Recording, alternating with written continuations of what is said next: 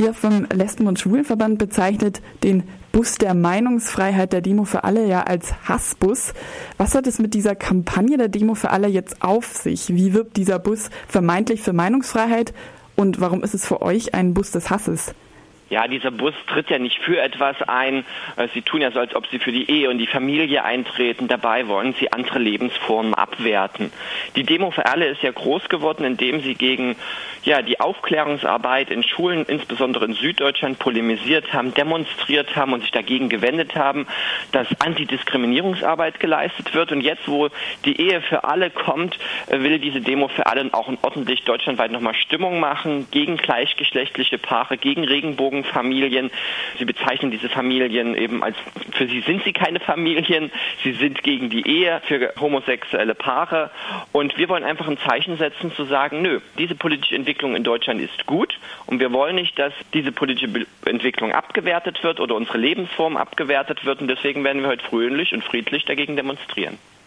Ja, ich glaube, auf diesem Bus ist ja auch ein Bild zu sehen, Familie ist gleich und dann sieht man da schön äh, ja, Mann und Frau mit. Mann und Frau und Kind, das kann Familie sein, aber Familie ist eben auch mehr. Familie kann zwei Mutter mit Kind sein, Familie kann ein alleinstehendes Elternteil mit Kind sein, Familie kann ganz viel sein und dafür stehen wir und vor allem mit ganz vielen Organisationen auch, mit dem CSD e mit der Berliner AIDS-Hilfe, mit äh, Travestie für Deutschland, die sagen, wir wollen diesen ganzen AfD-Scheiß in Deutschland nicht und ihre Anhängsel. Und deswegen ist das ein guter Zeitpunkt, dass wir nochmal unsere Stimme erheben und sagen, hey, demnächst ist auch Bundestagswahl, liebe Leute, setzt euer Kreuz an der richtigen Stelle. Du sagst es, demnächst ist Bundestagswahl. Wie ist denn jetzt kurz vor der Bundeswahl diese Bewegung, die Demo für alle aufgestellt? Ist diese große Kundgebung auch morgen vom Marsch, des, Marsch für das Leben in Berlin, ist das so ein letztes Aufbäumen einer Bewegung, die jetzt verloren hat, nachdem die Ehe für alle sogar von einer konservativen Koalition eingeführt wurde? Also dieser Marsch für das Leben ist ja leider seit Jahren schon sehr gut und sehr professionell organisiert. Sehr viele Menschen nehmen daran teil und das zeigt eben, dass dieses rückwärtsgewandte Gedankengut in Deutschland, dass das noch sehr weit und stark verbreitet ist und dass wir da ordentlich dagegenhalten müssen, dass wir nicht Errungenschaften als selbstverständlich betrachten dürfen, sondern dass wir sagen müssen, diese Grundrechte, diese liberale Entwicklung in der Gesellschaft, in der Politik, die kann jederzeit auch wieder zurückgedreht werden. Und deswegen gilt es dafür einzutreten und wir hoffen, dass sowohl heute, aber auch morgen ganz viele Menschen auf die Straße gehen und sagen, wir stehen für diese gute Entwicklung Entwicklung, für die liberale Entwicklung, wo Vielfalt willkommen ist.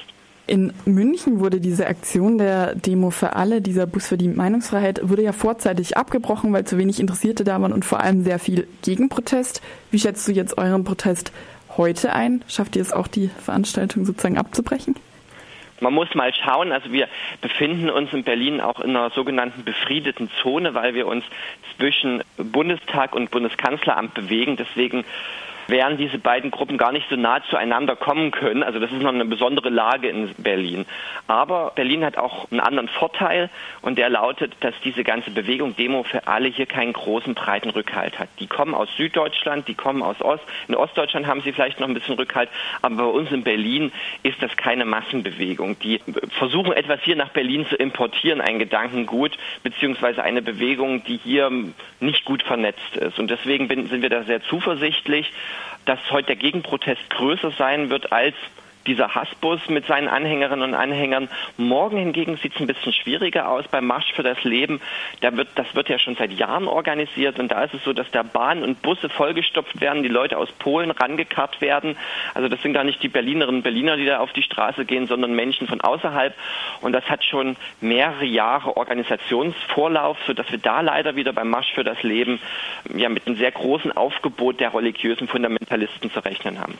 Ganz kurz, jetzt fordern ja nicht nur kurz vor der Bundeswahl, fordern nicht nur die Abtreibungsgegnerinnen oder die homo- und transfeindliche Demo für alle ihre Dinge. Auch der Lesben- und Schwulenverband hat ja Forderungen herausgebracht. Vielleicht ganz kurz, was sind so die zentralen Dinge, die ihr von der Politik fordert, die ihr diesen homo- und transfeindlichen Klima entgegenstellen wollt? Also wir brauchen auf Bundesebene endlich einen Aktionsplan gegen Homophobie und Transphobie. Wir müssen Bildungsmaßnahmen, Aufklärungsmaßnahmen unternehmen. Das funktioniert in den Bundesländern schon. Auf Bundesebene brauchen wir das aber in der Fläche deutschlandweit. Wir brauchen ein transsexuellen Gesetz, was das Selbstbestimmungsrecht von den Menschen ernst nimmt und nicht verfassungswidrig ist. Und wir wollen, dass der Diskriminierungsschutz aufgrund der sexuellen Identität endlich ins Grundgesetz kommt, weil wenn es dann im Grundgesetz steht, dann kann auch das Rad nicht so leicht zurückgedreht werden.